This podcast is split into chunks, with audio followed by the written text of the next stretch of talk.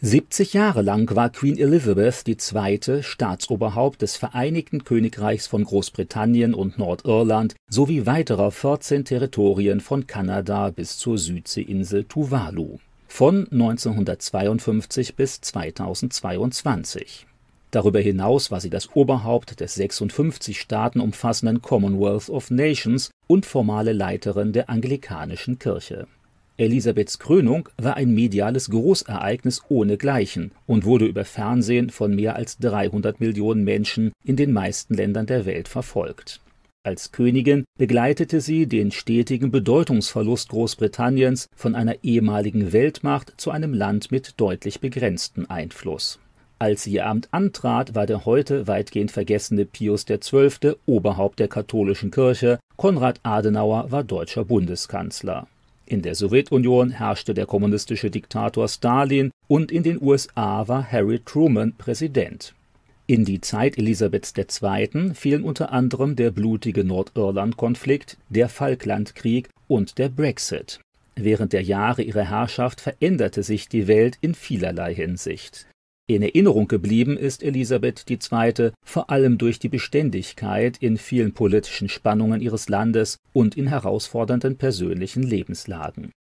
Zumeist erfolgreich bemühte sie sich, Ideologisierungen und Konfrontationen aus dem Weg zu gehen auf freundliche Art konnte sie manchmal aber auch herausfordernd wirken, wie bei ihrem Staatsbesuch in Saudi-Arabien 1998, wo sie darauf bestand, sich selbst an Steuer des Autos zu setzen, obwohl so etwas arabischen Frauen bis dahin streng verboten war.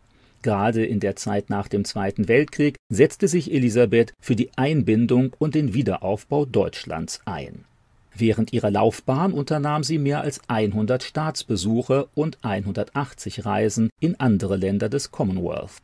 Sie war mehr unterwegs und knüpfte mehr Beziehungen als alle anderen Politiker ihrer Zeit. Während ihrer Reisen legte die Königin viel Wert darauf, auch mit einfachen Leuten zusammenzutreffen, was von vielen als unangemessen angesehen wurde. In den 1950er Jahren war Elisabeth an den Vorbereitungen zur Entstehung der späteren EU beteiligt den Prozess der Entkolonialisierung ihres eigenen Landes förderte sie aktiv. Immer wieder musste sie in politischen Krisen Englands schlichtend eingreifen. In den sozialen Spannungen der 1980er Jahre zeigte sie großes Verständnis für die benachteiligten Arbeiter.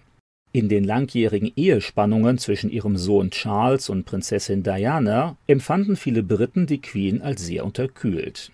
Bei zahllosen öffentlichen Auftritten setzte sie sich im Laufe der Jahrzehnte für Verständigung und für viele soziale Projekte ein. Der christliche Glaube war für Elisabeth II. weit mehr als Tradition und Pflichterfüllung. Schon ihre Mutter las ihr als Kind regelmäßig aus der Bibel vor. Zusammen beteten sie jeden Abend kniend. Auch persönlich interessierte sie sich früh für Fragen des Glaubens und las zahlreiche Bücher mit christlichen Themen.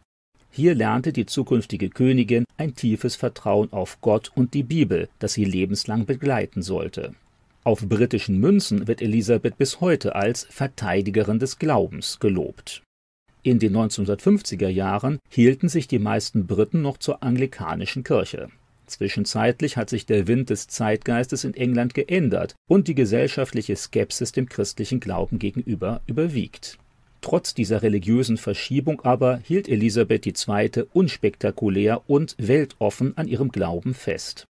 Bei ihrer offiziellen Thronbesteigung betete der Erzbischof von Canterbury für Elisabeth und salbte sie nach alttestamentlichem Vorbild. Dazu wurde ein Bibelabschnitt gelesen über die Salbung König Salomos durch den Priester Zadok. Die Königin äußerte sich später beeindruckt. Sie betrachtete ihr Amt als eine von Gott anvertraute Aufgabe, dessen Ordnungen sie sich grundsätzlich verpflichtet fühlte. In ihrer öffentlichen Verantwortung setzte Elisabeth II. ihr Vertrauen auf Gott. Zitat Ich ziehe Kraft aus der Botschaft der Hoffnung in den Evangelien, bekannte sie deutlich. Auch persönlich hatte Queen Elizabeth II. einen starken Bezug zum Glauben. Zitat Die Lehren Jesu waren immer mein inneres Licht äußerte sie in einer Fernsehansprache.